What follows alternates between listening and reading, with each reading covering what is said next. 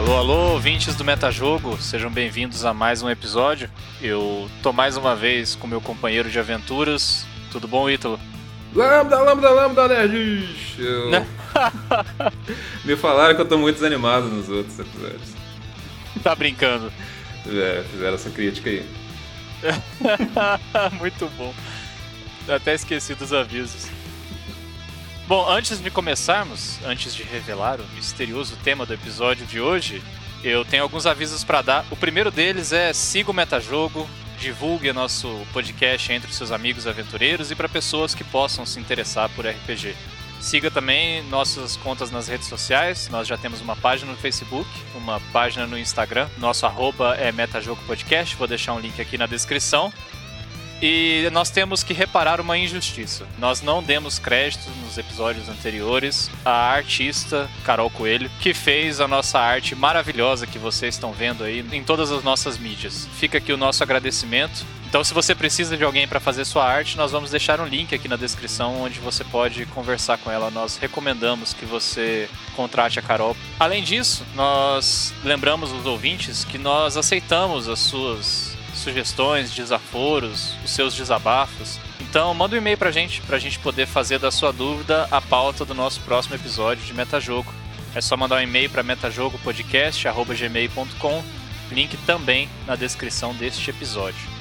Episódio no qual nós vamos falar sobre um dos meus temas favoritos, World Building, ou criação de mundos, que é a arte, a ciência, o hobby, o passatempo de criar mundos fantasiosos, onde os seus personagens vão se aventurar. Vamos conversar um pouco sobre o world building, Ítalo? Vamos, nerds! Vai ser muito bom gravar esse episódio, assim.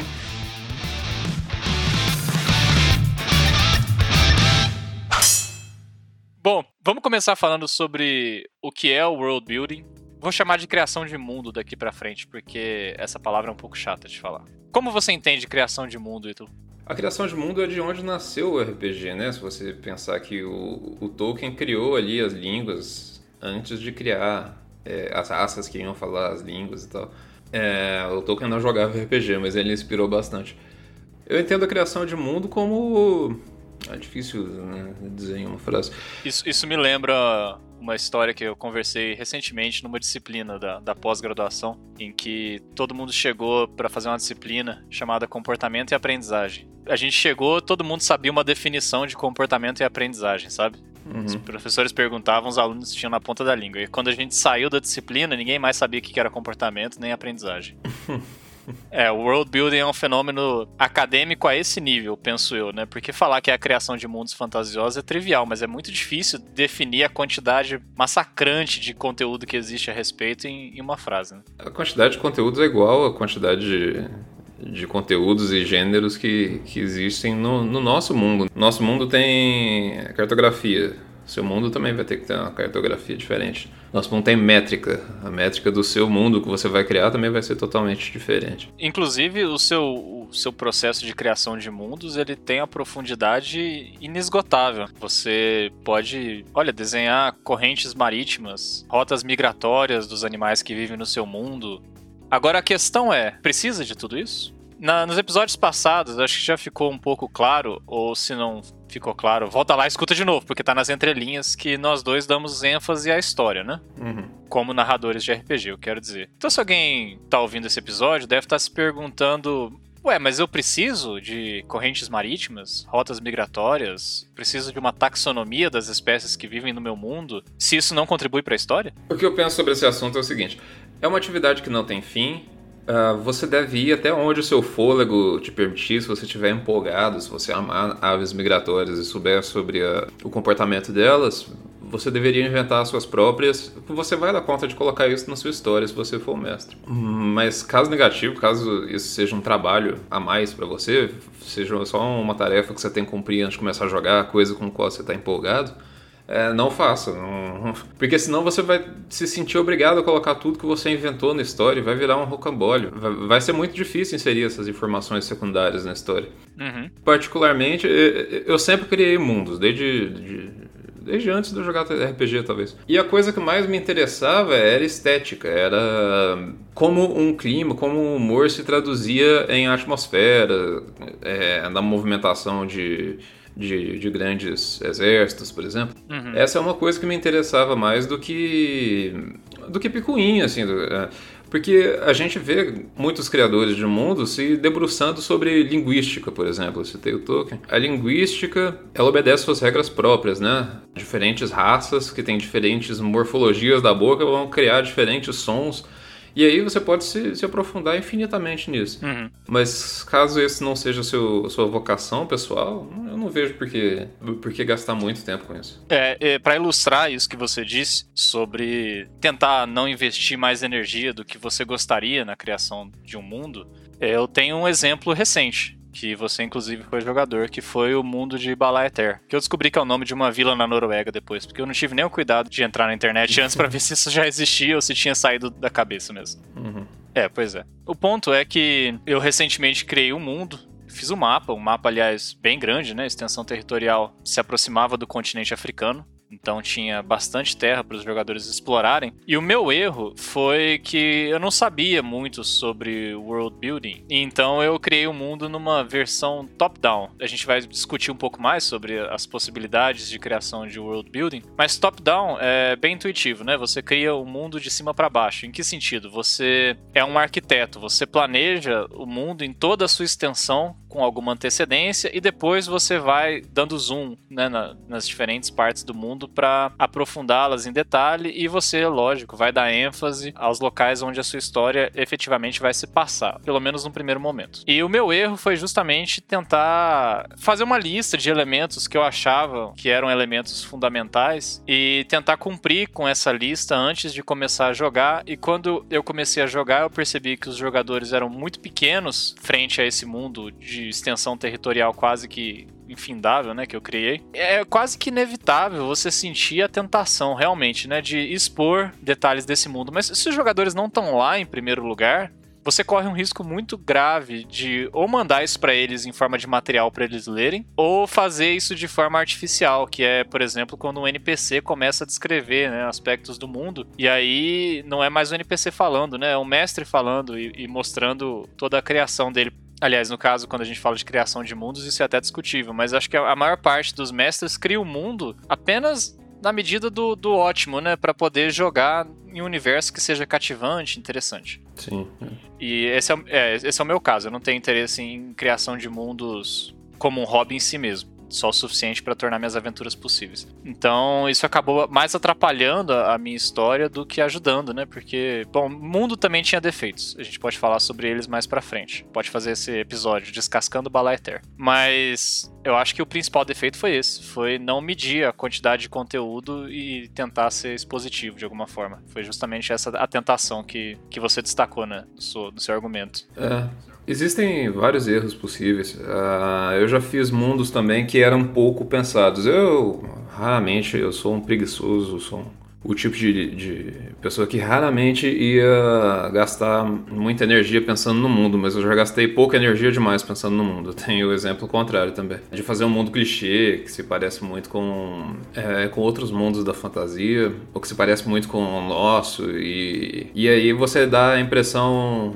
exatamente contrária para os jogadores. Eles vão explorando aquele mundo e caso eles te perguntem sobre alguma coisa, caso surja alguma dessas disciplinas que cortam o mundo, né? Né, esse mundo que você criou, ao invés dele ser diferente ou interessante, ele é basicamente. Ah, não se importa muito com isso. Uhum. Não criar o um mundo pode ser uma estratégia também. Ah, é o desejável, né? Se você não, não tem interesse em criação de mundo, você não deveria tentar criar um mundo. Você ou aproveita um que já foi publicado, né, por esses é, livros de RPG, ou você mestra no nosso mundo, né? Isso é interessante também. Uhum. Tem vantagens e desvantagens, né, que a gente vai poder elencar um pouco mais para frente. É, é, sim.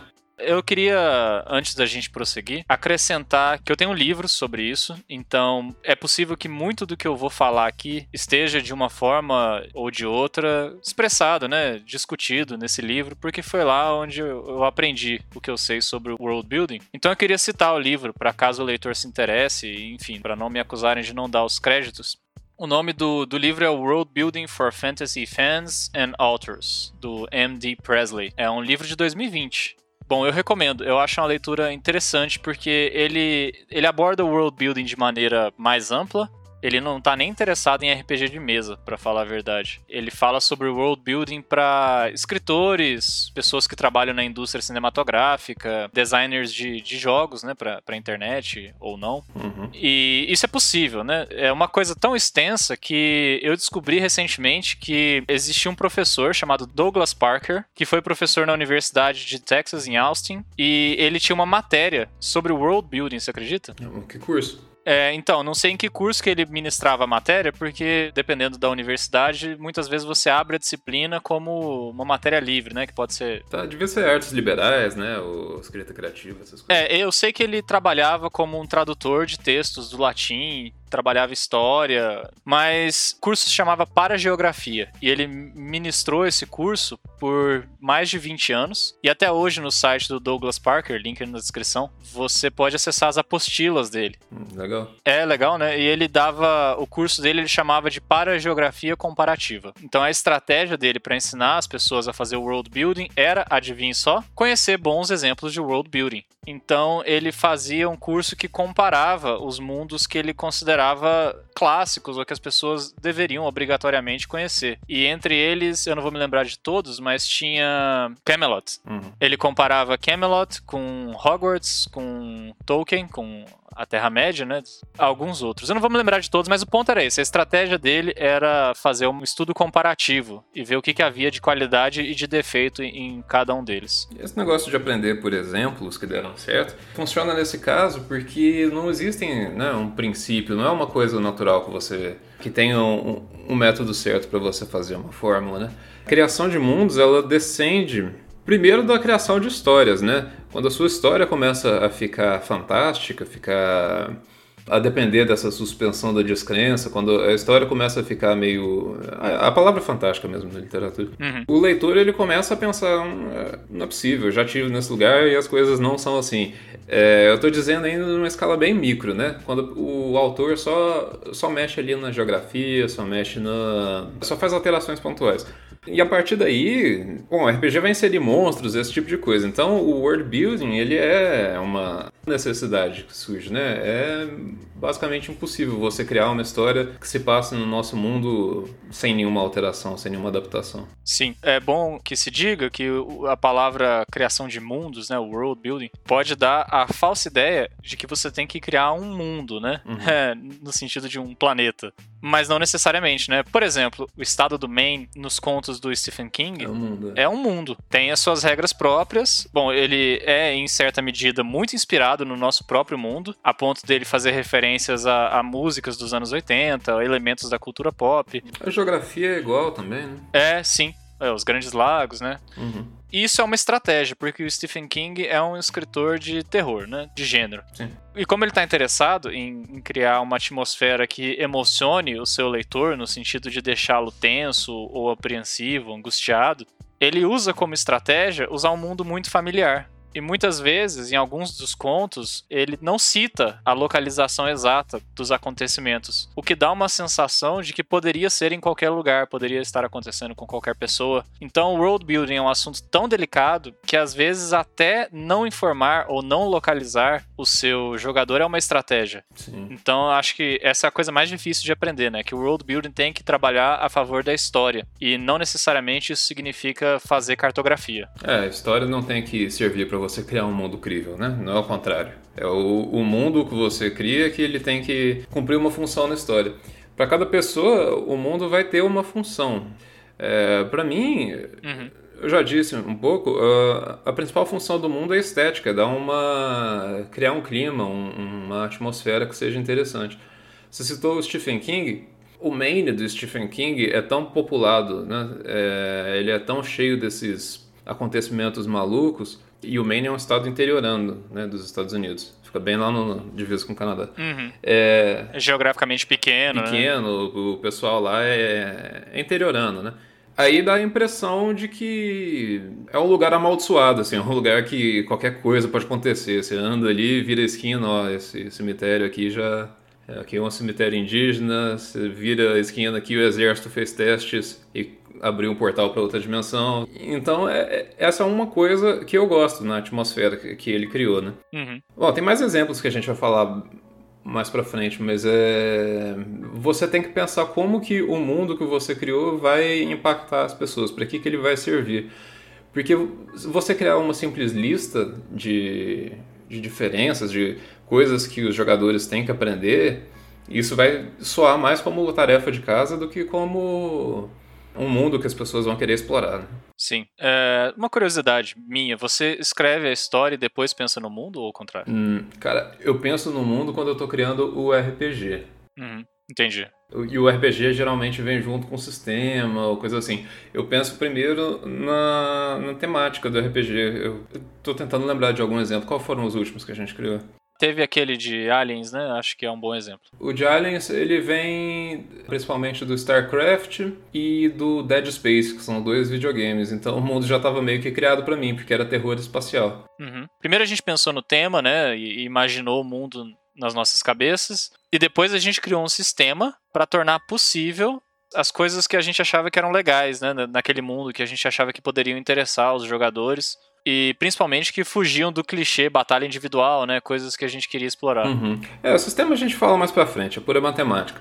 Mas uh, o mundo, então, ele já estava mais ou menos. Ele já tinha um gosto para mim, que era o, o terror espacial. Uhum. A sensação de ser um humaninho pelado no, no vasto cosmos, que pode ser infectado por alguma coisa, que pode ter a mente controlada, que é extremamente frágil. Então, a criação do mundo ela veio toda daí. Eu queria que tudo fosse muito grande, opressivo, queria que o, o, jogador se sentisse pequeno, mas ao mesmo tempo eu queria que ele sentisse que ele poderia explorar mundos é, maravilhosos, assim, de planetas de cristais e auroras boreais imensas, e tudo com aquele clima meio tocando Planet Caravan do Black Sabbath no fundo, sabe? Com, com grandes cenas acontecendo.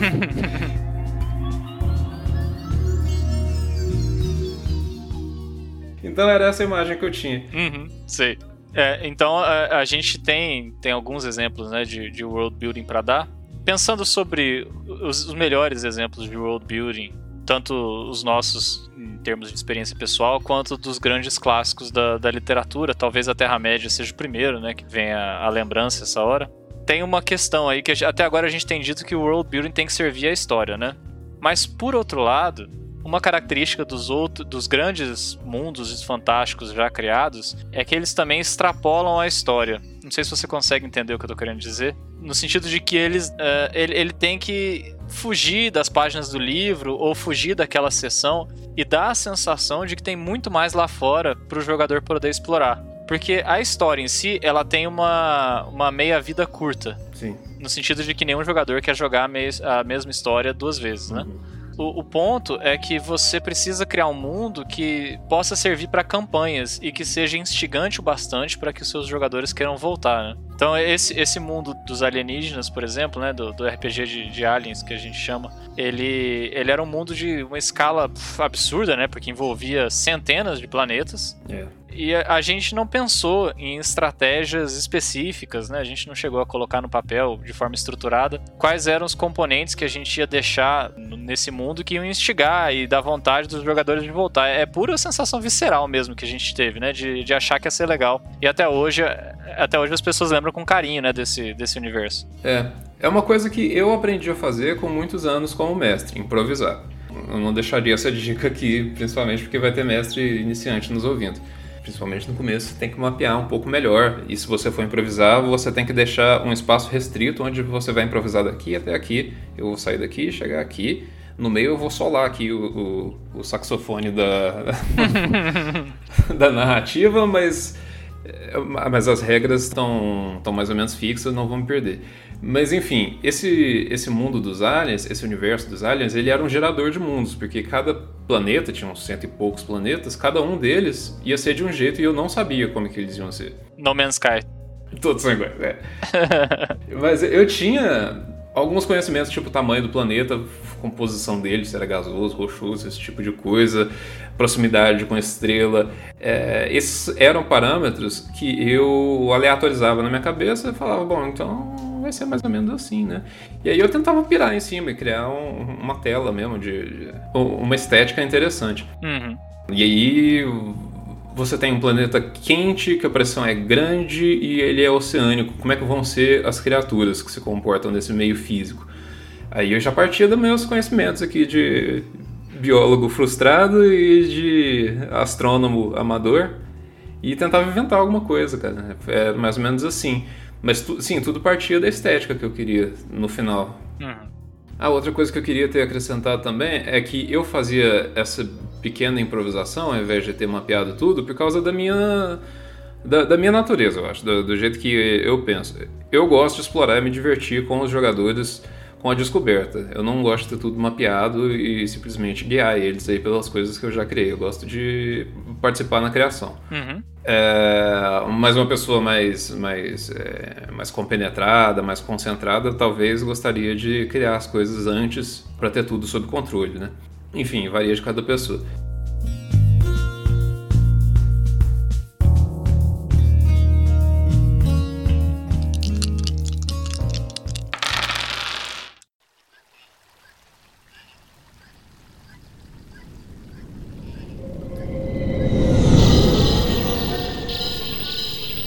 Desse pressuposto que, que cada história é um mundo, né? Cada, cada aventura de RPG vai dar origem, quer você queira, quer não, a um novo mundo. Dos que a gente já jogou, qual você acha que foi o mais interessante, o mais original, ou que você guarda aí nas suas lembranças como um, um ato de inspiração?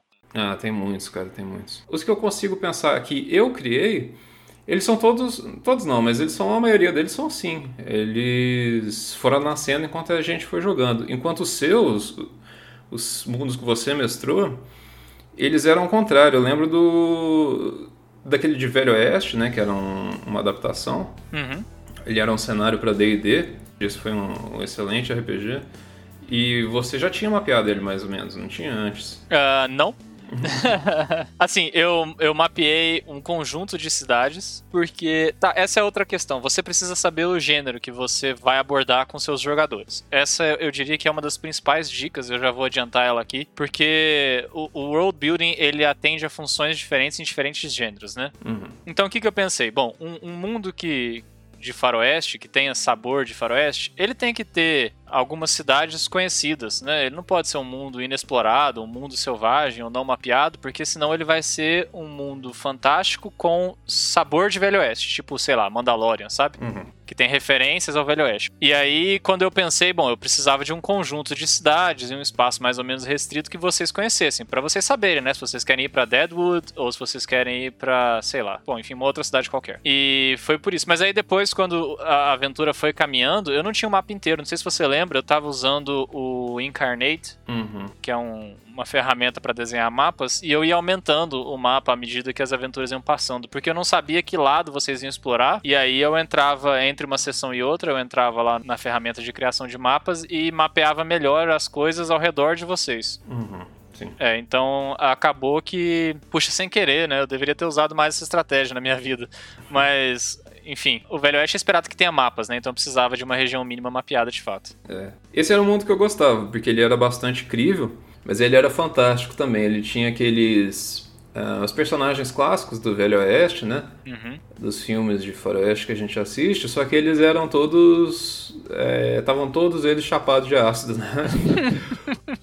Você assistiu um filme. um filme chamado Sete Homens e um Destino, é um clássico. Assisti. Assistiu a refilmagem recente? Não, eu vi só o antigo. É, então, tem uma refilmagem recente, né? Que, aliás, é, é bem interessante. Você vai reconhecer o esforço que eles fizeram ao regravar o filme de fugir um pouco do clássico em alguns sentidos que eu considero positivos, sabe? Uhum. E ele é um filme, assim, é entretenimento, ele é um filme popular, ele não é um filme arte, mas ele é, sabe aquele arroz com feijão bem feito? Uhum, sim.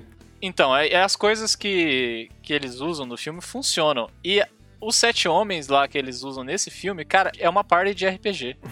Toda vez que eu me deparo com o, o, o pôster desse filme, eu vejo alguém assistindo, eu falo, ó, oh, isso aí é uma party de RPG. Eles deixaram os personagens mais caricatos de um jeito positivo. Ah, legal.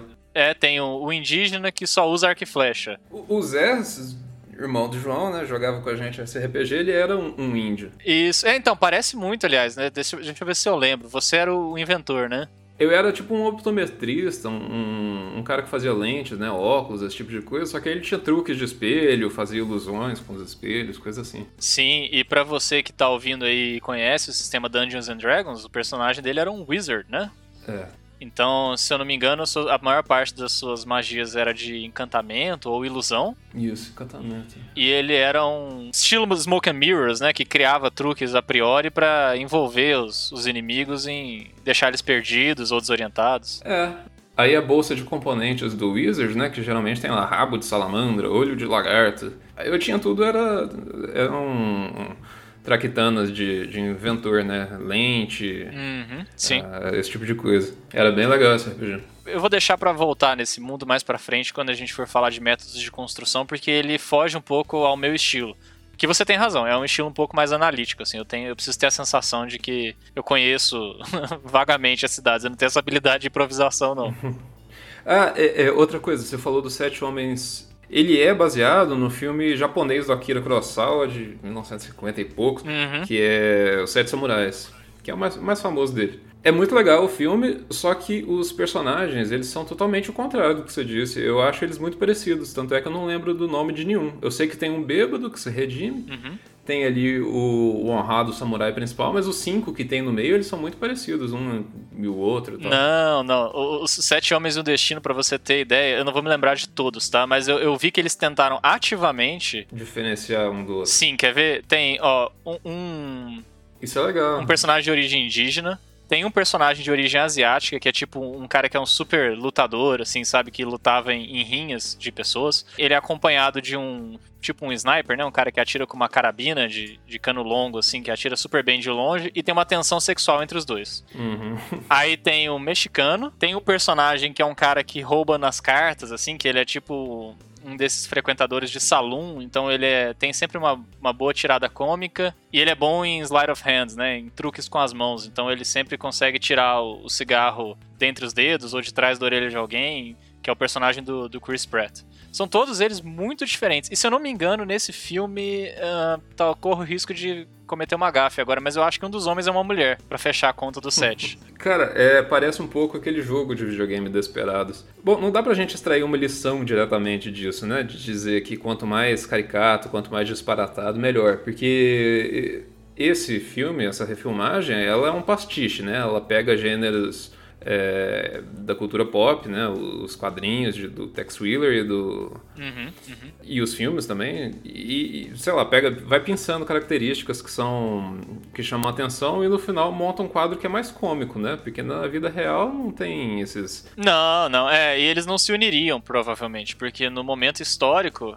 em que, em que acontece a narrativa, é, eles todos pertencem a, a grupos étnicos ou de, de regiões do mundo que eram inimigas, né? Então seria uma uhum. união infinitamente impossível. É. Mas funciona pra, pra narrativa, né? A narrativa se propõe a ser mais cômica, mais. Isso, é, isso tudo começou porque a gente estava falando conheça o seu gênero, né? Isso. Você tem que saber qual que é o seu propósito ao contar a sua história como narrador. E caso a gente esteja falando de RPG, e no nosso caso nós estamos interessados em analisar o world building em contexto de RPG, converse também com seus jogadores para saber o que, que eles esperam, né? Quais são as expectativas dele para esse mundo. Porque assim, isso funciona, esses personagens caricatos, para um tipo específico de narrativa, mas não funciona para outros. A gente já deu o exemplo do Maine do Stephen King.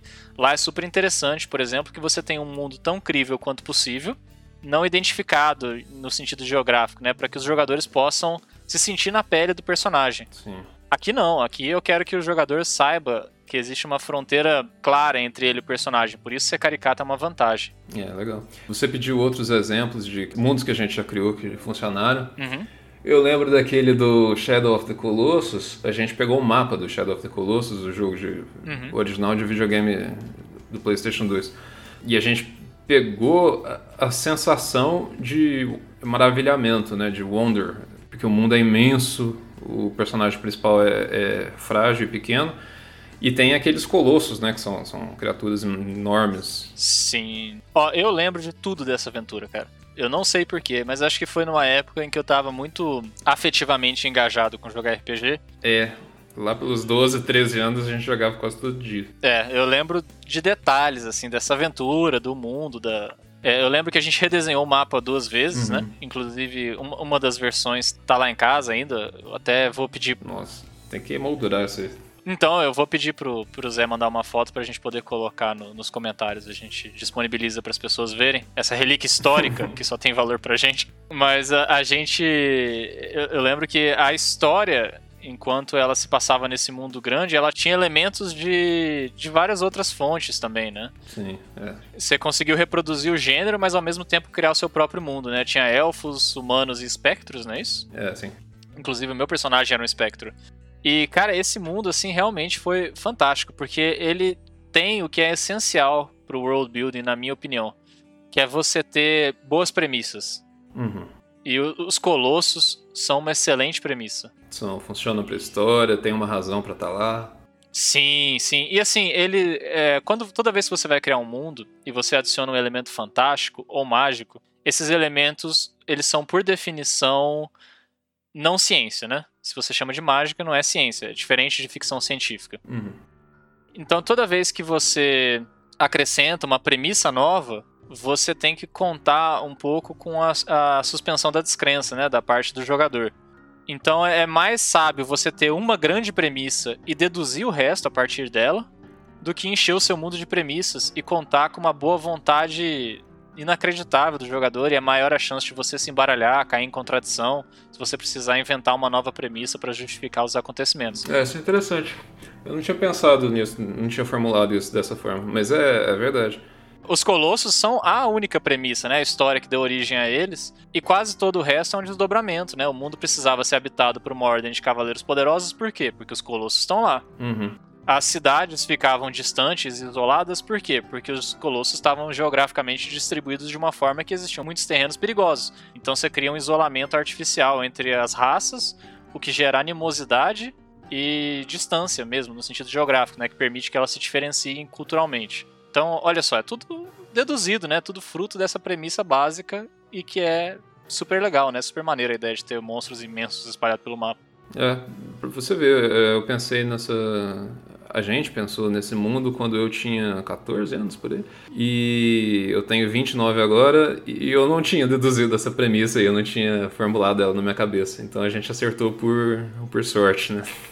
Por intuição, né? Por intuição. É, a gente é, muitas vezes, né, acertou e errou por, por intuição. É. É, até porque as teorias de world building têm mais exceções do que regras, né? Então é difícil dar dicas muito práticas, embora a gente vá tentar no final desse episódio. Aguenta aí que a gente chega lá. Uhum.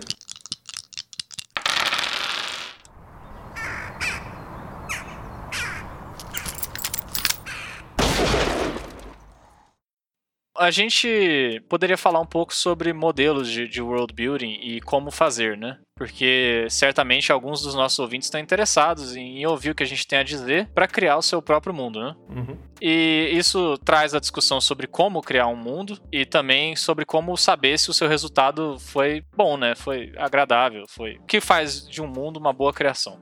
Eu diria que tem três abordagens de, de world building e fica à vontade se você achar que eu não pensei em alguma o George R. R. Martin, sabe, do, do Game of Thrones? Sim. Do Crônicas de Fogo e Gelo. Eu não li esse livro, não sei se o título é esse mesmo. Ele fala que tem dois jeitos de criar mundos, né? Ele fala que é o arquiteto e o jardineiro. Uhum. Que seria a abordagem de cima para baixo e de baixo para cima, né? O arquiteto seria mais o jeito que eu gosto de criar meus mundos, né? Que é criar de antemão todos os elementos que eu acho que são críticos, né? Então você já tem uma dimensão clara de todo o mundo antes de soltar os personagens lá dentro. E você, eu acho que é mais jardineiro, né, cara? No sentido de fazer de baixo para cima. Você vai criando a história e o mundo vai se revelando à medida que os jogadores vão caminhando por ele, né? Cara, é, é pode ser. Eu não sei se, se eu crio o mundo tanto quanto eu descubro eles a partir da perspectiva do, dos ou dos jogadores, ou enfim. É, então você meio que cria um mundo deformado ali a partir do seu ponto de vista. Pelo menos é assim que eu enxergo, eu acho. Eu não fico tentando mudar as coisas ou criar um, uma coisa que eu acho que vai ser pitoresca, uma coisa que eu acho que vai ser muito interessante. Eu tenho essa sensação que eu quero que o mundo tenha, um humor e tal, e aí eu meio que capto ela das, da forma que eu acho que seria pelos olhos do jogador, entendeu? Entendi. Uhum. Seria exatamente o terceiro método, né? Que eu acho que o RPG, ele meio que impõe um estilo de criação de mundo que é colaborativo. Ele não é nem de cima para baixo, nem inteiramente de baixo para cima nesse sentido, né? Porque o jogador também muda o mundo. A gente falou um pouco sobre isso no nosso último episódio. É, total. Para mim é, é a essência, cara, da da narrativa moderna até, passa um pouco do RPG.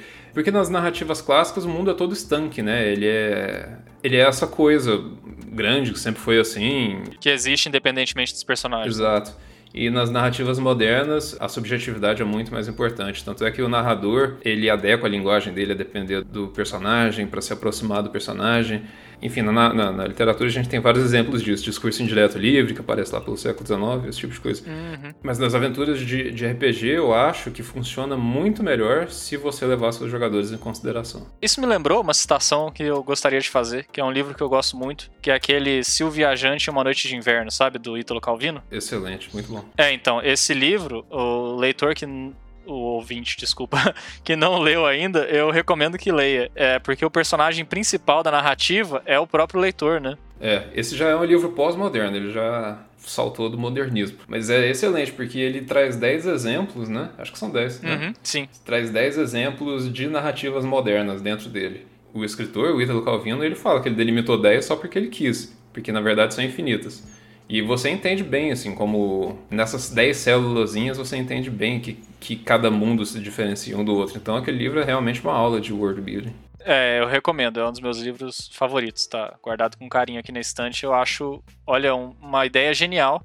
Porque lembra um pouco também a essência da descoberta, né? Enquanto você aprende sobre a literatura, você também está se divertindo em um livro, que é justamente a essência do world building no RPG, né? Que enquanto você descobre sobre o mundo e se maravilha com os elementos que tem, você também está engajado numa história que é interessante. Para mim, essa era a, o sabor, assim, essencial. Quando eu lembro do RPG, as primeiras aventuras que eu joguei, era isso que me cativava e queria me fazia querer voltar. Era ter segurança para explorar um mundo novo uhum. e descobrir cada coisinha daquele mundo, que ali para mim era muito forte. É, isso é verdade. Eu também tenho essa sensação, principalmente quando o diabo tá nos detalhes. É, no sentido de que às vezes, mesmo que seja por improviso, o mestre coloca um elemento que não existe no seu mundo e que é de uma criatividade absurda, assim, né? Pode ser uma planta, pode ser um monstro, pode ser uma cidade, uma das primeiras aventuras que eu joguei foi aquela do, do ninja, né? que nós éramos teletransportados por um mago chamado Talanos, lembra disso? Lembro. Numa escola, e nós tínhamos que reunir três itens. Um deles era um ovo de cocatriz, inclusive, para poder voltar pro nosso mundo. O que é uma premissa ótima, né? Porque é um gancho, não é um gancho, é um, um arpão.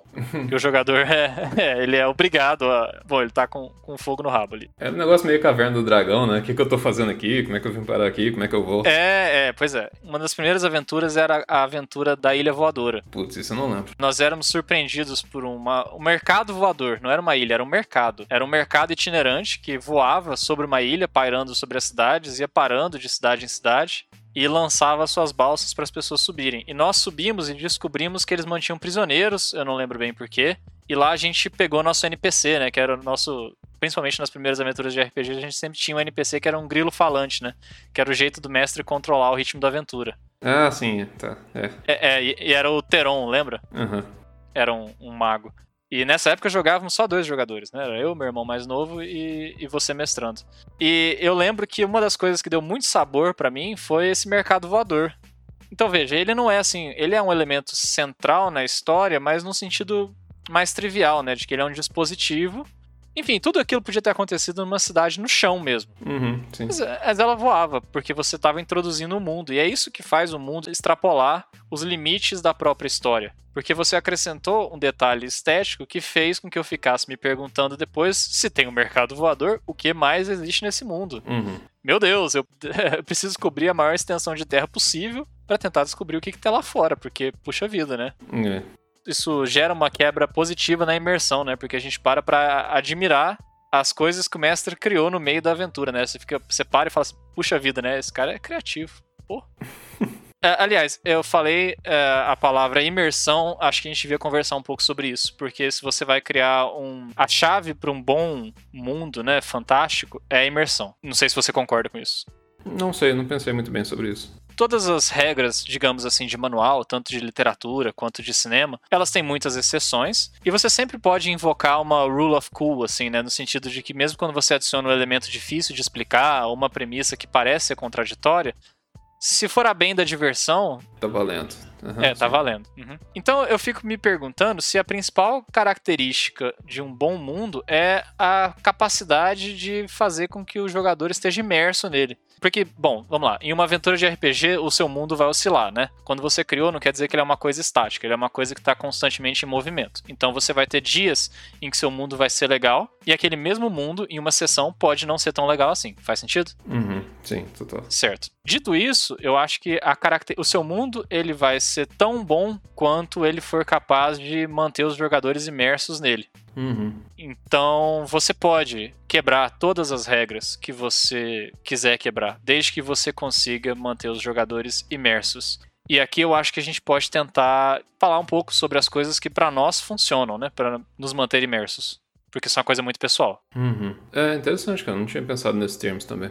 Você já assistiu Breaking Bad? Lógico. Você gosta do episódio da mosca, que eles ficam no laboratório tentando matar uma mosca? Amo. Eu não gostei desse episódio, mas eu lembrei dele porque ele quebra completamente a narrativa, né, do, do Breaking Bad. Ele... Sim. Breaking Bad é caracterizado por vários personagens que são todos eles críveis, tem uma lógica interna muito boa e eles se movimentam ali, eles se, se batem uns com os outros, né? Uhum. Eles entram em conflito, um não pode tomar uma decisão sem, sem atrapalhar toda a outra cadeia. É isso que dá a graça pra série. Uhum. E aquele episódio é completamente irrelevante, né? O Jesse e o, o Heisenberg Heisenberg fica lá tentando matar a mosca deles. Cara, eu nem fico brisando muito sobre qual é o possível simbolismo por trás daquele episódio. É, não, porque é inútil esse, é, esse exercício. É, exatamente. Mas assim, eu assisti esse episódio sem ficar entediado.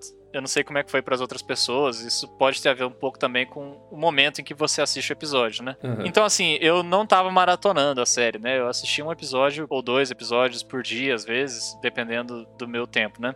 E aí, foi o primeiro episódio que eu assisti no dia. Então eu tava assim, empolgado para ver a série e não tava cansado, né? Eu não tava esperando para ver o que, que, ia acontecer logo em seguida, não tava, sabe, é, mesmerizado pelo que tinha acontecido no último episódio, querendo saber qual era o desenrolar. Uhum. Então eu, eu abri assim, de coração aberto para ver o episódio da mosca, sem saber do que se tratava. Eu não tomei nenhum spoiler a respeito. E aí eu, eu gostei, cara, não fiquei entediado. E eu gosto daquele episódio porque ele me mostra o quanto eu tava cativado pelo mundo, porque se fosse uma série que eu desgostasse um pouquinho que fosse, eu ia achar o episódio muito chato. Uhum, sim. Mas eu, eu tinha tanto interesse nos personagens e eu tava tão.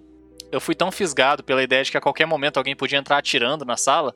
É. Que eu sempre achava, é agora é agora. E no fundo era só um episódio sobre uma mosca. Então eu, eu tenho lembranças boas do episódio da mosca. Mas eu citei esse episódio porque a ele se aplica a Rule of Cool que você citou, né? Aham, uhum, sim. O interesse do episódio é ver a interação do Jesse e do, do personagem principal. Walter White. Walter White, é. Eu confundo se Heisenberg ou Walter White é o nome original dele. A graça do episódio é ver a interação dos dois, né? Dos dois melhores amigos ali conversando sobre o que tá acontecendo na vida deles. Uhum. E os roteiristas sentiram que a gente pode fazer um episódio sobre absolutamente nada com esses dois conversando que, que vai ser interessante. Uhum. E mesmo que quebre o resto do, do mundo que eles estabeleceram. Então eu acho que isso se aplica ao RPG também, cara. Se você tá com seus personagens viajando por um mundo e eles encontram uma planta, sei lá, qualquer coisa.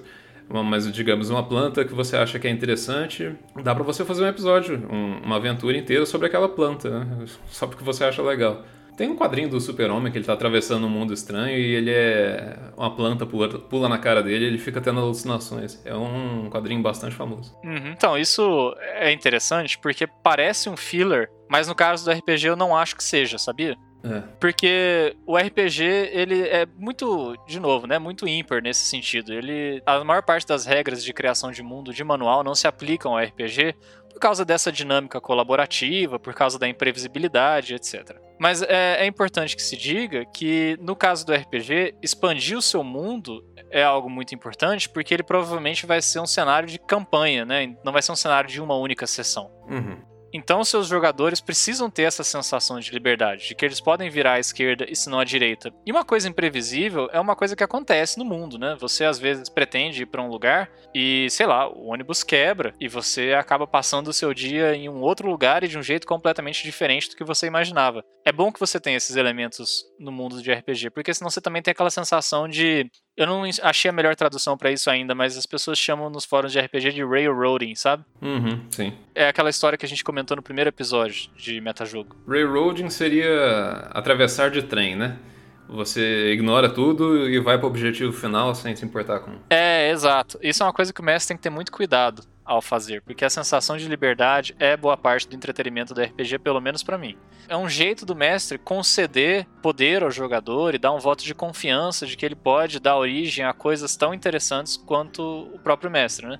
Exato, é. É, então é legal, né, ter um, um episódio sobre uma gruta que o mestre colocou ali porque, sei lá, deu vontade, né? Os jogadores falam assim: ah, vou. Vou dar um exemplo. Imagina que os jogadores estejam indo para uma cidade porque eles receberam uma carta e essa carta diz que eles são. A presença deles é solicitada e isso é o plot principal da aventura. Uhum. E aí a cidade é longe, eles precisam acampar no meio do caminho e você é o mestre, né? E de repente você nota que os jogadores estão procurando por alguma coisa, né? Isso vem em formas de sinais do tipo: eles armam um acampamento, conversam um pouco entre si e de repente eles dizem: ah, a gente vai explorar as coisas ao redor do acampamento ao invés de simplesmente seguir viagem, né? Uhum. Quando eles estão em silêncio, geralmente eles estão esperando por aquele avanço rápido, né?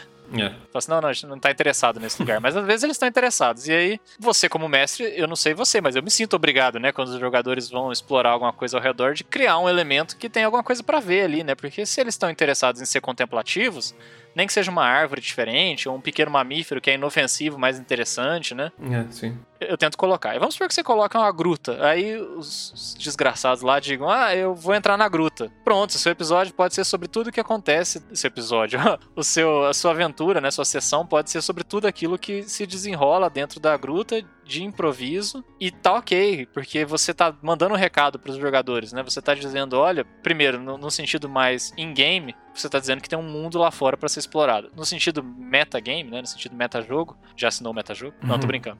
No sentido metajogo, você tá dizendo pro jogador que você confia nele, né? Pra guiar a história. Cara, é isso. É... Putz, me surgiram muitas questões quando você estava falando. Primeiro, que essas aventuras elas tendem a sumir com o passar da campanha. No começo, essas aventuras são bem mais frequentes. É, exatamente porque os personagens, os jogadores, eles estão interessados no mundo que os cerca, né? Uhum. Ah, segundo, que é uma oportunidade excelente para você aproveitar enquanto mestre e tentar colocar os elementos que você gostaria de ver de novo lá para frente. Então, não- o mestre não deveria encarar isso como, como filler, como um empecilho, um obstáculo na frente dele até ele chegar na história real que ele queria contar, no objetivo final ali, na missão princi- principal. Uhum. E essa, e por último, outra coisa que eu queria dizer é que essa é outra razão pela qual eu detesto encontros aleatórios. Daqueles que você rola no dado e decide, ah, kobolds. Ah, sim. Não, cara, aproveita isso pra contar sobre o, o mundo. Aham, eu não gosto de usar encontros aleatórios. Eu uso as tabelas de encontros aleatórios pra escolher qual encontro que eu quero usar. Uhum. Então, já vou deixar uma dica bem prática aí pros mestres, né? E você acabou de, de expressá-la em palavras, que é aproveita, né? Se você quer um combate só pelo combate,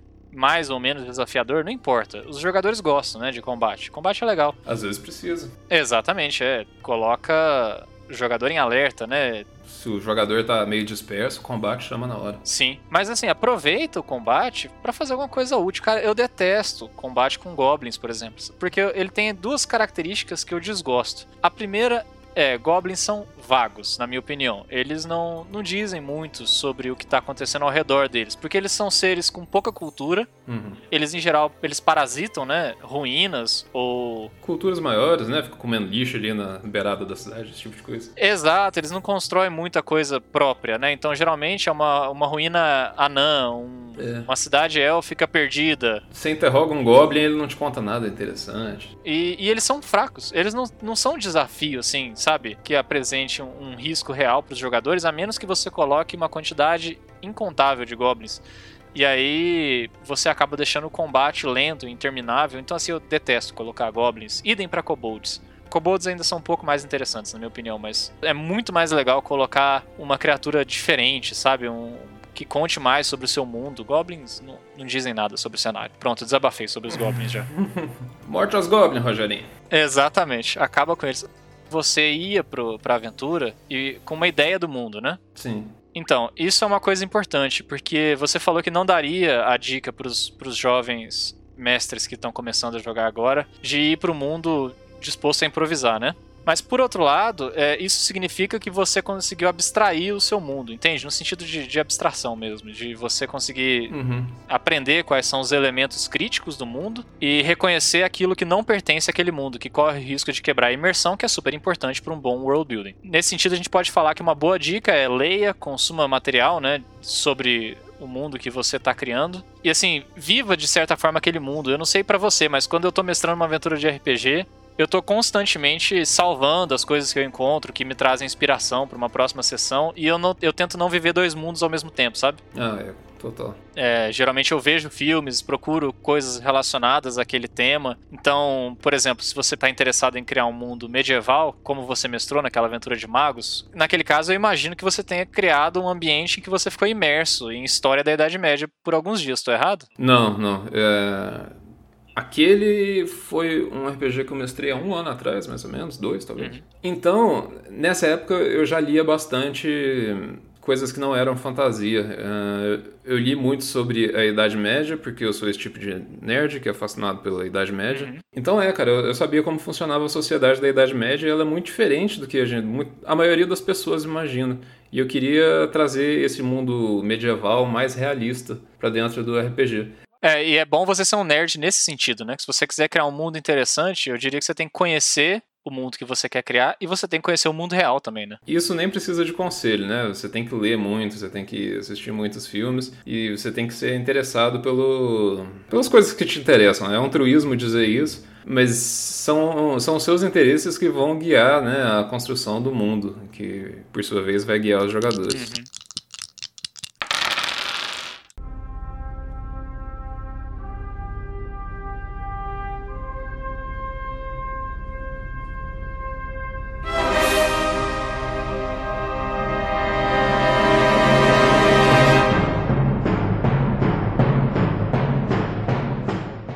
Você acha que já tá na hora da gente tentar dar algumas dicas? Então a gente já começou, né? Mas nós previmos lá atrás que nós daríamos algumas dicas para os jogadores que querem criar um mundo e a gente tem um bocado de, de coisa para falar a respeito. Sim.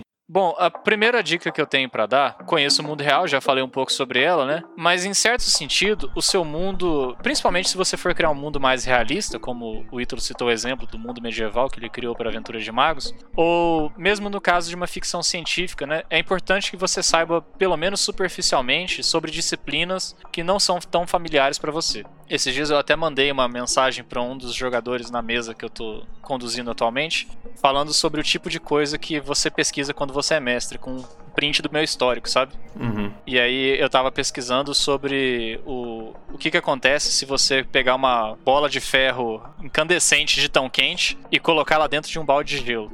Porque sim, é. Porque isso tinha acontecido, uma coisa mais ou menos similar, sabe? Um personagem tava deslizando, sabe? Sobre uma superfície de gelo íngreme, o ponto é que ele ia cair num lugar perigoso, não interessa muito as circunstâncias. E ele usou o- uma magia que tem no Dungeons and Dragons chamada Heat Metal, né? Aquecer metal. Uhum.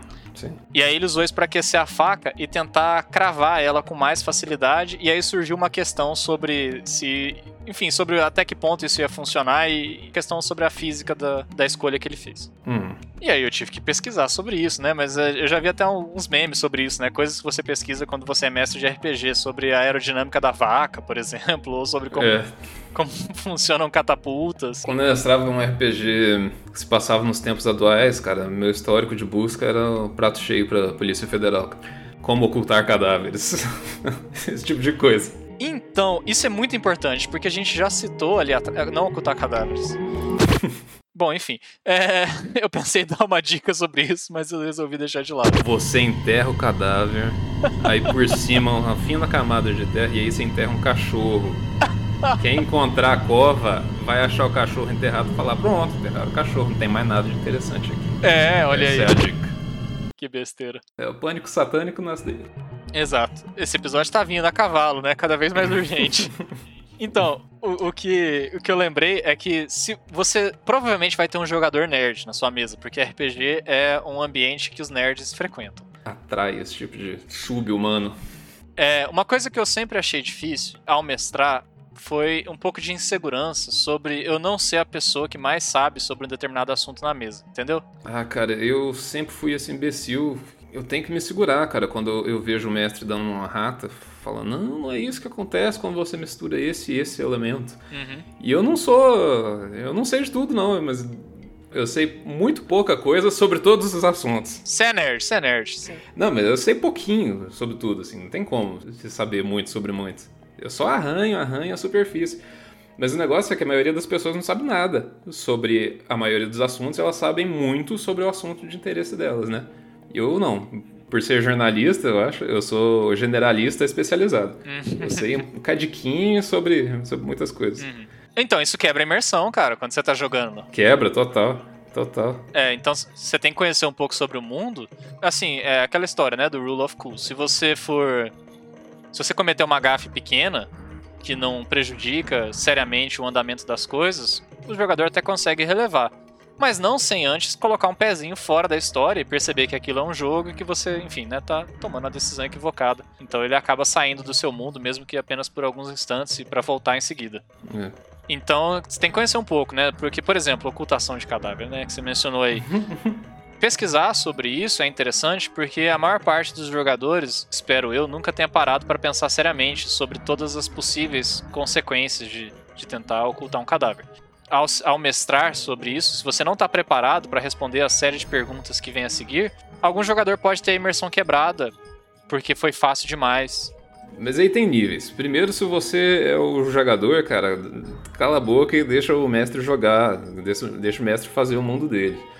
É, se você aceita um mundo onde existem dragões, você é capaz de aceitar um mundo onde metal quente não reage com gelo do jeito que você está acostumado.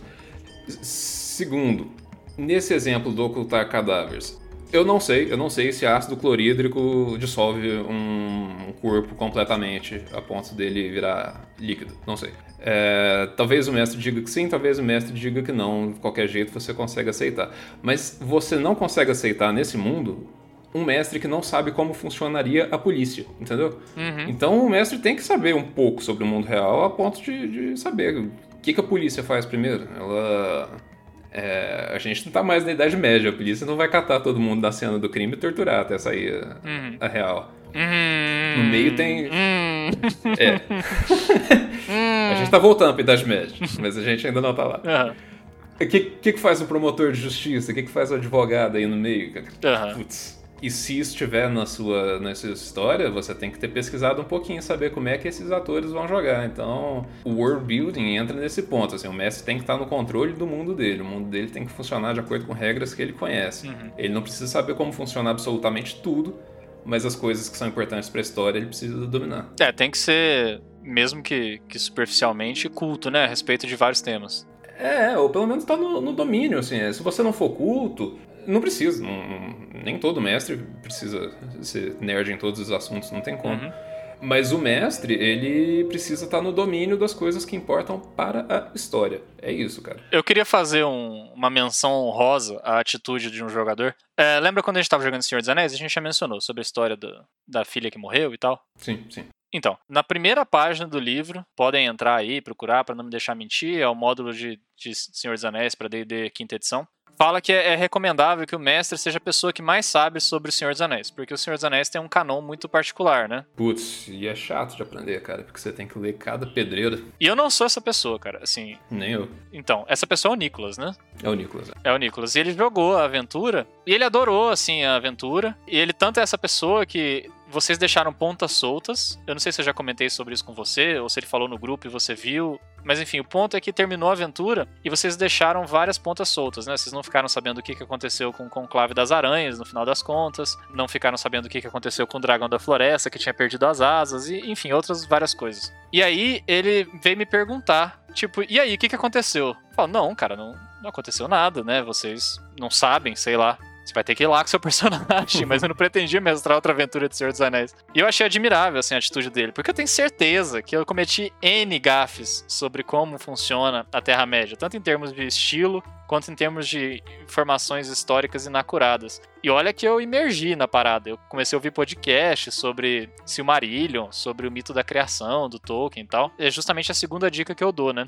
Se você for mestrar sobre um determinado assunto, faz isso que o Ítalo fez, né? Tira umas férias de, do mundo real e vai imergir um pouco nesse mundo sempre que você tiver um tempinho é, bom, é, é, um bônus se você fizer isso, mas se você não tiver tempo para fazer isso. Não tá impossibilitado, Não é. tá. Saiba só a sua história, qual é a história principal e pesquisa as coisas que vão ser úteis para ela. Esse é o conselho que eu dou. Uhum. Mas o Nicholas realmente ele é muito ele é muito legal nesse sentido. Apesar dele ser a razão pela qual eu nunca joguei, nunca mestrei um RPG de Japão, porque ele sabe absolutamente tudo sobre o Japão, cara. Arranha japonês, ele quando eu comecei a conversar sobre isso com ele, ele me mandou um manual, cara, de centenas de páginas sobre mitos japoneses, mas não é um manualzinho. É um baita manual acadêmico, assim, sabe? Que um editor convidou, sabe, pessoas que estudam história do Japão, cada um escreveu um capítulo, colocou no Lattes. É, cara. Eu falei, velho, não, isso, isso é, não dá pra mim, cara. É, o RPG, o de Magos, você foi o Avelino de Merda, é, ele se passaria no Japão feudal, inicialmente. Mas aí, conversando com o Nicolas, ele me fez mudar de ideia, porque eu vi, nossa senhora, não vou dar conta de entreter esse cara nunca. E aí eu levei pra zona que eu conheço mais, que é a Europa medieval. É, então, eu tô pensando aqui que ele foi muito gentil, né, no Senhor dos Anéis. Não, é. Ele é, ele. Ele nunca interrompe o mestre falando que ele tá errado, nunca fez isso.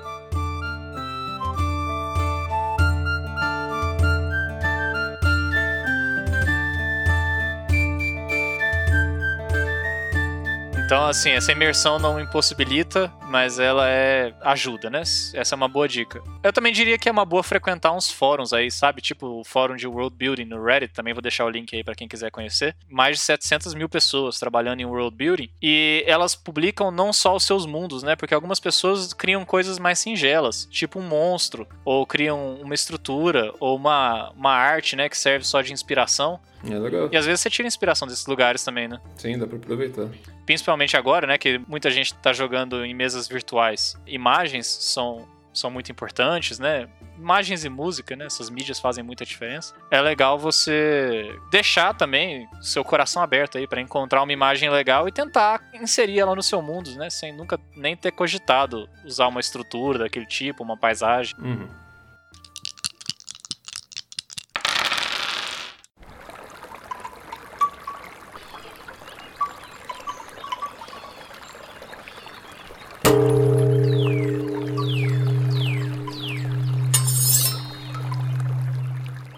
Daria como dica para os jogadores o seguinte: você não precisa cobrir todos os detalhes, mas eu acho que você tem que pensar sobre alguns. E eu fiz uma lista, queria saber se você gosta ou desgosta dessa lista. Uhum. Geografia, eu acho que é importante ele pensar. Assim, eu, eu pelo menos penso sobre isso. Ah, eu diria que geografia é importante, sei lá, muito importante em um mundo onde as pessoas andam a pé ou a cavalo e pouco importante onde tem avião, nave espacial. Hum, boa. É verdade. Não tinha pensado sobre isso. Eu acabei, sem querer, me detendo um pouco na fantasia medieval, né? Que é uma, uma gafe comum quando a gente tá pensando em world building. Mas de fato, né? Eu lembro do, do RPG de Aliens, por exemplo, a gente passou a maior parte do tempo dentro de naves, né? Lá tinham todas as geografias possíveis, porque eram muitos planetas, com várias uhum. situações de temperatura e pressão, proximidade do Sol, gravidade, esse tipo de loucura. É, então tem todo tipo de coisa. Biologia também. Sim. Um elemento que eu considero fundamental para além da geografia é a tecnologia, porque ela pode te ferrar se você não pensar sobre ela. É, sim, aí sim. Às vezes você constrói uma situação difícil. Por exemplo, você coloca os jogadores para batalhar em um terreno suspenso, né? nas alturas, de alguma forma. Seja no, ao lado de um desfiladeiro, seja sobre uma ponte e aí um jogador tira um par de asas mecânicas. Né? Você tem que saber quais são as limitações tecnológicas daquele mundo. Uma coisa que sempre foi uma barreira para RPGs atuais ou futuristas, na minha opinião, é telecomunicação. Uhum. Para mim, pelo menos. Porque uma coisa que no RPG medieval vira toda uma história, por exemplo, levar uma carta para alguém ou tentar chegar em algum lugar. No mundo atual é uma besteira, né? As distâncias acabaram praticamente do ponto de vista de comunicação, de linguagem, né? Então hoje em dia você pode mandar uma mensagem ou fazer uma videoconferência, como a gente está fazendo para gravar esse episódio, em questão de segundos, né? Mesmo a gente estando a mais de mil quilômetros de distância. Olha que loucura isso. No mundo em que. Enfim, se você não pensar com cuidado nas tecnologias que estão disponíveis no seu mundo, a sua trama pode acabar se tornando trivial. É, eu gostaria de fazer o adendo também para consistência do mundo, cara. Se, por exemplo, levar uma mensagem for um desafio nas primeiras aventuras, é, pense bem sobre isso, porque lá na frente na sua trama, se você tiver que levar uma mensagem, você não vai querer mestrar uma, uma aventura básica, assim, só de atravessar cenário que não vai contribuir para a história principal. Você vai querer usar, sei lá, um curvo, entendeu? Um curvo para carregar mensagem. Bom, por que você não usou o Corvo lá na aventura de trás, cara? A gente teve um maior trabalho para atravessar esse mapa inteiro, entregar mensagem, podia só ter mandado um Corvo. Hum, é importante pensar sobre isso mesmo. É, esse tipo de picuinha é o que me afasta do mundo, por exemplo, do George R. R. Martin, que você citou lá atrás. Uh, eu não, não, não, assisti todo o Game of Thrones, mas ele não me parece muito consistente nesse, nesse ponto. Existe o, o caso do famoso das águias do Gandalf, né? Tem uma animação, né, do YouTube. Ficou famosa. Peraí, peraí, peraí. Se você veio aqui buscar o Frodo e o Sam de águia, por que você não podia ter feito isso em primeiro lugar? É, aí os nerds rebatem, né? E aí tem teorias, páginas e páginas de teoria. Ah, o Sauron poderia ter matado as águias vendo elas de longe de tal maneira. Não, mas desce pelo menos uma carona até ali perto, pô. não, é, eu concordo. Assim, esse é um problema de consistência interna, na minha opinião, né? Esses são os quatro Cs, aliás, do, do Presley de 2020, aquele livro que eu citei mais cedo, né? Uhum. Ele diz que o mundo tem que ter consistência, e aí tem a questão da consistência interna e externa, que eu não vou me estender muito. Mas, por exemplo, no caso da ficção científica, né? Geralmente os elementos-chave que tornam aquilo uma ficção e não puramente ciência são os unobtainiums. Já ouviu falar alguma coisa sobre isso? Não faço ideia.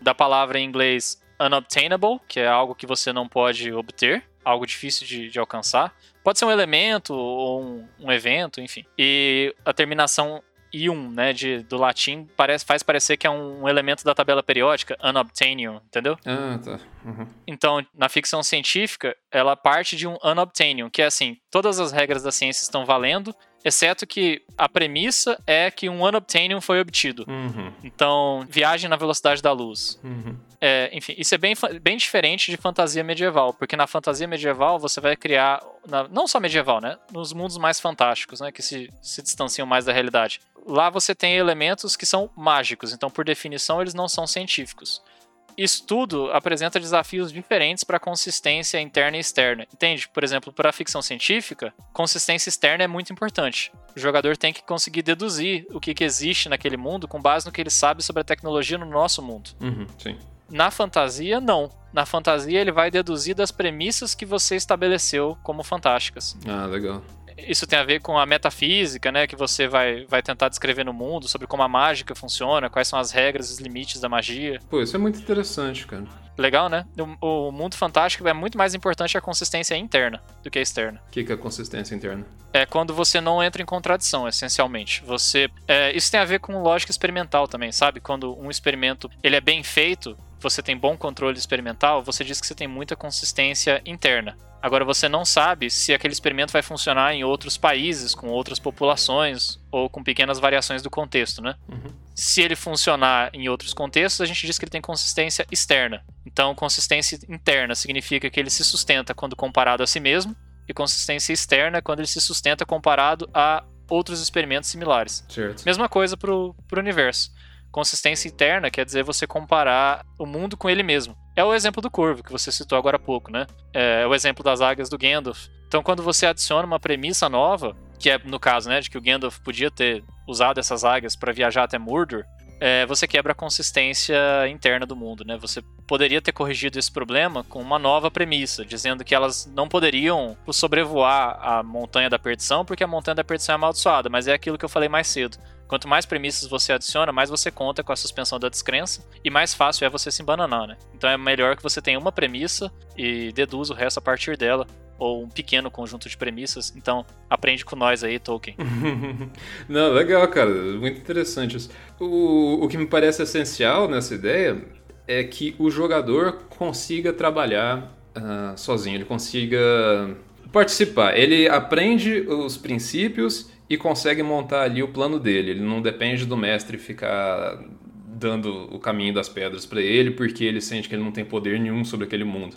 Na verdade, é o mundo no qual o personagem dele nasceu, né? Ele sabe, teoricamente, como funciona aquelas regras. Então, eu acho que o, o, sucesso da criação do mundo todo depende de você criar um mundo coeso com as próprias regras, né? E dar conta de manipular elas ali dentro. Exato. Olha, eu não tinha nem pensado nisso, mas isso que você falou é crucial, realmente. Você precisa dar pro, pro jogador uma quantidade pequena de informações e deixar que ele também consiga abstrair o, o mundo criado. E daí vem, né, a consistência interna e externa e esses lances da ficção científica versus a fantasia. Qualquer que seja o seu gênero, é importante que o jogador consiga entender, né, quais são as limitações. O jogador também cria o mundo junto com o mestre, não é uma via de mão única. Né? Sim, mas é imperdoável que ele tenha dúvidas sobre, por exemplo, se ele pode ter um celular ou não. É, se você chegou até a cidade sem saber se você tinha um celular ou não, você, eu digo, o, o personagem, né? Uhum. Cara, isso parece mais difícil para mim de fazer na fantasia na fantasia clássica, na fantasia medieval, do que nos mundos de ficção científica. Com certeza, com certeza. Ah, esse é um defeito que eu acho que tem nos mundos de, de fantasia, cara. Aparece uma montanha falante. Que diabo é isso, cara? Da onde que você tira essas? Por que nem todas as montanhas falam? Isso quebra a imersão porque o jogador começa a se fazer perguntas, né? Então você tem que ter. Esse tipo de loucura, você faz os jogadores perguntar, ué, qualquer coisa tá valendo aqui? É, então eu vou começar a falar com meu sapato. E ele vai respondendo. Então, eu acho que o erro, nesse caso, como se diz, é, você tem que ter muito cuidado ao introduzir um elemento fantástico, e aí, putz, isso, cara, é tema para um episódio inteiro, mas ao introduzir um elemento fantástico, você tem que se perguntar, a bem da consistência interna, como foi que o jogador não se deparou com isso antes. É. Porque é a primeira pergunta que ele vai fazer. Então, se montanhas falassem, isso ia ter a seguinte repercussão, no meu entendimento. Isso deveria fazer parte da religião do mundo. Começo de conversa. Então, assim, eu imagino que a, as populações que tivessem evoluído naquele mundo iriam em busca de conselho das montanhas. Uma vez por ano haveria uma grande peregrinação de pessoas ao pé da montanha para ouvir a voz que ecoa vindo lá de cima, né? Enfim, Entendeu? Não, não quer dizer que. É, é, nesse caso é brega, né? Mas não, não quer dizer que o elemento em si mesmo ele quebra a consistência interna. O importante é que o mestre não pode tirar isso da cartola. E isso é muito difícil controlar, né? Quando você está improvisando. Tem que ter muita experiência e muito bom senso. Sim. É, mas se você vai introduzir uma coisa tão grande quanto montanhas falarem, você deveria se perguntar, né? Como foi que o jogador nunca se deparou com isso? Cara, essa é a primeira coisa que ia acontecer. Iam começar a circular milhares de corvos e cartas pelos mensageiros das, das cidades, dizendo: gente, todo mundo vem aqui na cidade de Gomorra que as montanhas estão falando. não é que eu acho que não possam montanhas falar em um mundo é, em um mundo fantasioso. Uhum. O negócio é, a montanha fala, você tem que ter tido um foreshadow disso. Eu não sei como falar foreshadow em, em português, cara. É prenúncio. Você tem que, como mestre, você tem que ter dado a entender que pro, o jogador antes dele chegar lá. Ele não pode chegar e simplesmente a montanha começar a falar. Você tem que saber o que na montanha faz ela falar. São as pedras dela que eu tô falando? São, é uma coisa no núcleo dela que criou consciência? Criou consciência como? É um gênio? Então é um mundo em que gênios habitam. Ok, você já tem uma regra, gênios habitam. É, os gênios eles têm personalidades diferentes, ele vem do mesmo lugar. Esse lugar pode ser visitado pelo jogador para entender mais sobre a natureza dos gênios. Bom, aí você começa a criar uma, um conhecimento estruturado realmente, né? Porque porque é isso que vai interessar o jogador. É isso que o jogador vai querer explorar. Ele não vai querer ficar andando pela estrada, olha uma montanha que fala, anda mais um pouco, olha uma árvore que chora. Uhum. Essas coisas são aleatórias, né? Essas coisas não têm hierarquia de importância. O que tem hierarquia de importância é é a relação causal entre elas. É isso que o jogador vai querer conhecer. Por isso que é importante é, você partir de poucas premissas, preferencialmente de uma premissa. A premissa de gênios que habitam as coisas e fazem elas terem características humanas, né, comportamentos humanos, é uma única premissa que pode ser explorada. É, é premissa espalhafatosa porque a gente está inventando agora. É aí que nasce a aventura. Eu citei no episódio passado que eu estava mestrando a Rime of the Frost Maiden, né? Uhum. E aí eu fiz a minha adaptação das motivações da deusa. Uh, a história é basicamente que o mundo, sobretudo na região norte, está vivendo um eterno inverno, porque ela impede o sol de nascer. Uhum. O que, que eu tentei fazer nessa aventura e, na minha opinião, funcionou bem. Eu parti da premissa que a deusa, ela tinha se desentendido com os outros deuses e ela tinha uma personalidade estilo sociopata, sabe? Uhum. E é isso, eu fiquei me perguntando, o que aconteceria se você tivesse uma criatura tão poderosa quanto um deus sendo um sociopata, estilo o Rei Rubro, sabe? Fosse um babaca. Exatamente, fosse um santarrão, assim. E aí, os jogadores se depararam com a ponta do iceberg porque eu fiz uma dedução assim de umas oito etapas de coisas que iam acontecer na vida das pessoas, sabe? E aí, o final da minha dedução foi a primeira coisa que eles viram. E aí parece um elemento fantástico absurdo, mas que tem uma explicação com consistência interna e uma lógica causal que vai ser o, o fio de novelo, né? Que eles vão tentar desembolar. É, perfeito. Mantém eles imersos, né? Então acho que na fantasia é, é, muito inteligente você trabalhar com uma premissa única, desenrolar o novelo na sua cabeça antes e dar para os jogadores o extremo oposto. Entendeu? Não parte da premissa. Tipo, não dá para os jogadores a premissa de cara. Dá a consequência da consequência da consequência da premissa, porque aí você já tem uma lógica causal que você sabe que não vai ser quebrada no caminho. Esse é um excelente conselho para a criação de mundos fantásticos. É diferente da ficção científica que a gente mencionou, porque a ficção científica funciona mais como o nosso mundo, né? Uhum. A tecnologia, ela tem ela surge do método científico, que é a coisa que a gente já vê aplicada no nosso mundo. Enquanto na fantasia medieval é meio que são códigos metafísicos, morais, né? Uma coisa mais ligada à, à teologia medieval, né? Uhum. Ah, as coisas acontecem por causa de moral. Tá chovendo sangue porque o, os homens cometeram pecados. Isso, é. Uhum. É uma coisa que não tem relação direta, assim, com a nossa ciência. Mas é interessante, cara. É mágico por definição, né? É um excelente, excelente conselho para quem vai criar um mundo é estabeleça bem as regras, a natureza das regras, né? Sim, eu tenho uma, uma regra que eu carrego comigo para mundos fantásticos que tem a ver com esse lance da magia, que é o seguinte: a, a magia ela, ela pode ser intervencionista no mundo na mesma medida em que ela é conhecida. Não entendi bem não. Dá um exemplo. Por exemplo, Dungeons and Dragons. Você tem todas as regras muito bem escritas para magia, certo? Uhum. Você sabe o alcance, a intensidade, a quantidade de dano que ela dá, quem pode, quem não pode fazer, se ela é hereditária ou aprendida. Eu tenho um problema gravíssimo com isso, mas vai ficar para outro episódio do Descascando Dungeons and Dragons. Hum, esse episódio eu aguardo por ele. Mas, enfim, como tem todas as regras estabelecidas, não precisaria ser Dungeons and Dragons. Quer ver outro? Fullmetal Alchemist. Uhum. Existe uma regra muito simples e que é fácil de você entender, né? Sim. O que que acontece? Você pode resolver problemas com magia, então. Tá autorizado você resolver todos os problemas com magia porque tá muito claro que ela não pode fazer. Uhum. Agora, se a magia, ela é menos conhecida, se ela não tem fronteiras fixas, quanto mais nebulosa ela for, quanto mais misteriosa ela for, menos intervencionista ela pode ser. Ah, tá. Por exemplo, Senhor dos Anéis. O Gandalf não pode simplesmente resolver as coisas com magia porque as regras não foram estabelecidas de antemão. Uhum. Então seria ruim para a história ele teletransportar o Frodo e o Sam ou lançar bolas de fogo quando ninguém sabia que ele podia fazer isso em primeiro lugar. Tem um problema aí que vai além da consistência interna, que é essa regra que eu uso da magia. Depois eu vou pegar a fonte, eu vou pedir desculpa ao ouvinte porque eu não me lembro quem foi a primeira pessoa que falou sobre isso, mas eu vou pesquisar e volto a falar sobre isso no episódio futuro. Mas é excelente, outra boa regra, cara. É... Senão vai ficar parecendo um Deus Ex Machina. Vai ficar parecendo uma solução. Isso. Uma solução barata que você tira só pra resolver a trama. Exato. Então, o que que acontece? Você não pode deixar que o jogador resolva uma, um problema, um puzzle, uma porta trancada com magia se ela for uma coisa muito misteriosa, entendeu? Porque senão isso não é um conflito em primeiro lugar. Uhum. Então, quando você vai para um mundo como Dungeons and Dragons, você pode deixar o jogador operar livremente com a magia, porque o mestre já construiu um conflito que é um problema até para os magos. Senão esse conflito nem existiria. Uhum, verdade.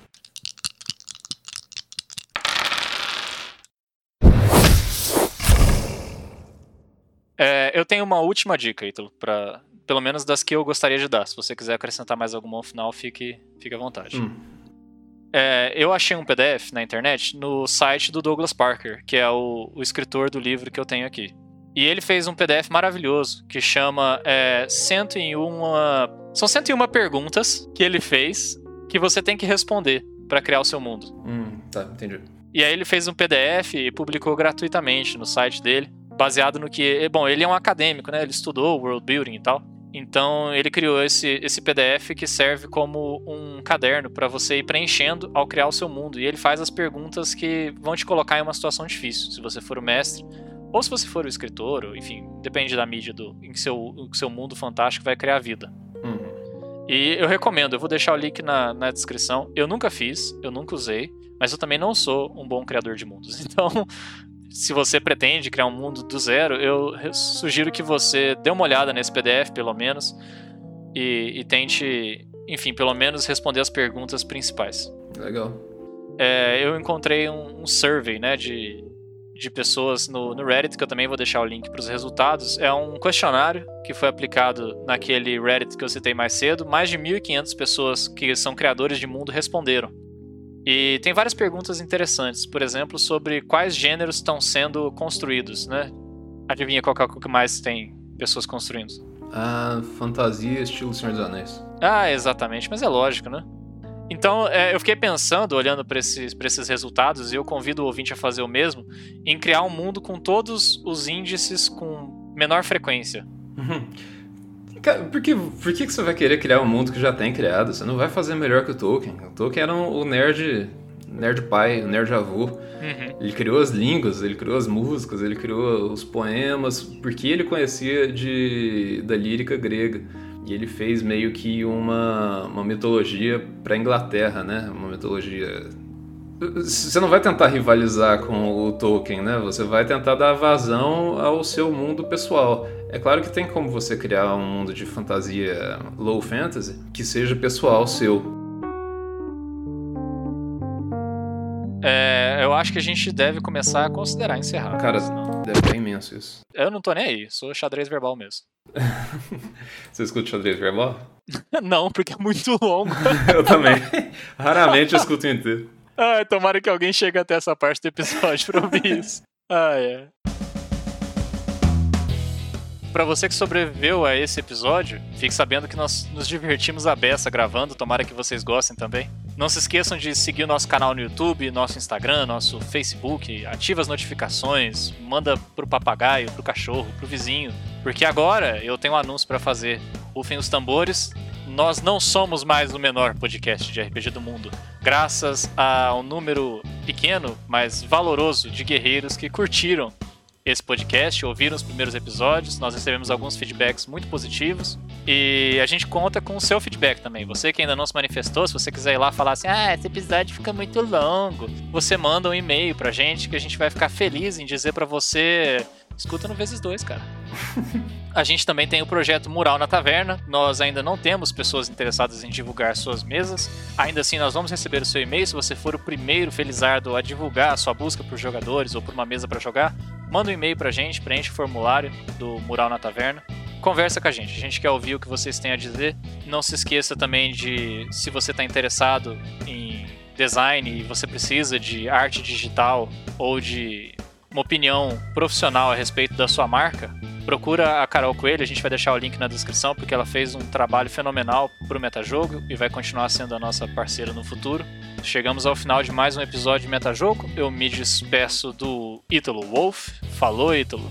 Tchau, nerds! Assina o canal do Nova Nerd!